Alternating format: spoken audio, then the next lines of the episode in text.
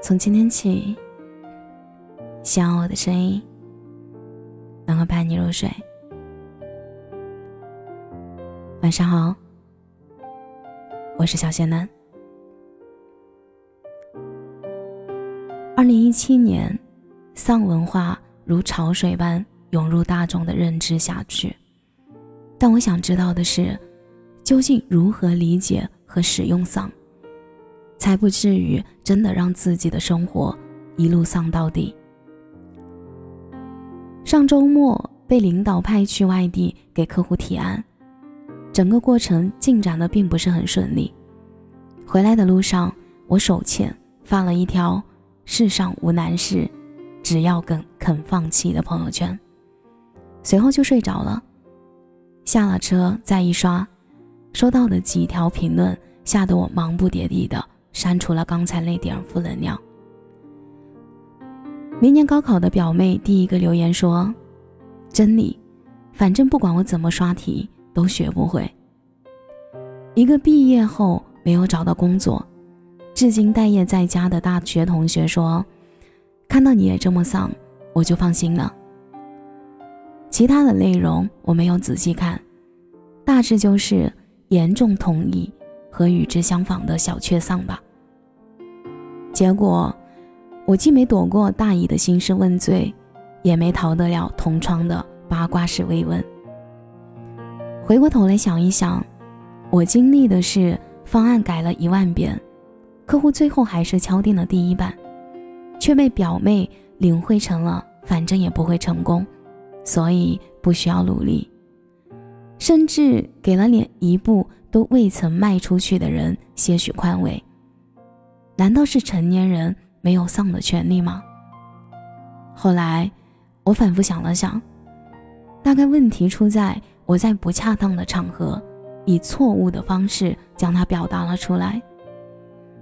这个世界有时候挺残酷的，它甚至不允许你在失落的时候缩起头来做一次鸵鸟。健身断断续续也有一年多了，前阵子在瑜伽房被一个满嘴跑火车的人忽悠加了一个健身群，这个人就是陈医生。陈医生是这家健身房的灵魂人物，是每年参赛拿名次的半职业选手。我年卡到期了，也即将离开这座城市。最后一次一起练完器械放松的时候，我说了句。陈医生加油，争取拿个第一回来。陈医生一如既往的没正醒，他说：“争什么？我只想躺赢。”回想起来，我只要在朋友圈发点表决心的鸡汤，他就会调侃我是不是入了什么邪教。一个成果丰硕的人，却从不晒肌肉和汗水，反而天天把“江湖险恶，不行就撤”挂在嘴边。偶尔发个小视频，还都是朋友的训练，或者是单看言谈，陈医生无疑是丧宗之王。可是再看他举止，他就是一个充满正能量的标杆。一天保持三练，上完夜班吃个早餐就来撸铁。那天我们亲眼看着他把自己练器械时脱臼的小拇指接了回去。晚上包着纱布继续来练。我好奇的问安娜：“陈医生这么勤奋的一个人，为什么天天传播丧文化？”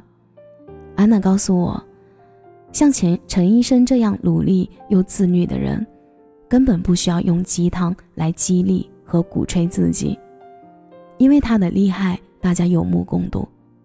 至于丧，大概只是一种自我嘲讽和调侃吧。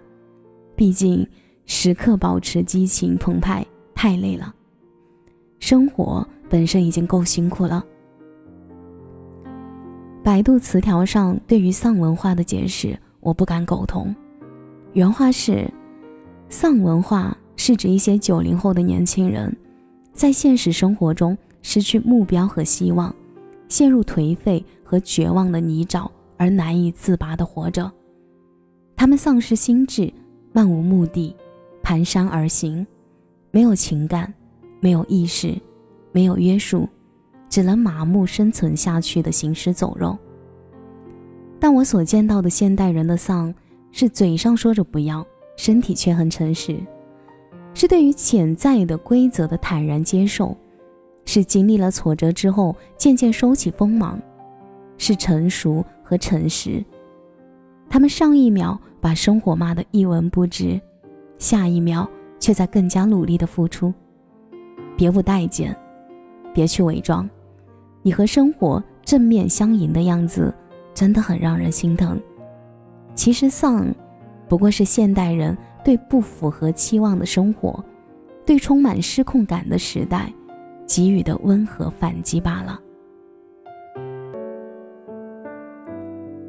感谢您的收听，我是小贤男。如果你刚好喜欢我的声音，记得点点关注，给仙丹五星好评哦。每晚十一点，我都在这里等你。节目的最后，祝你晚安，有个好梦。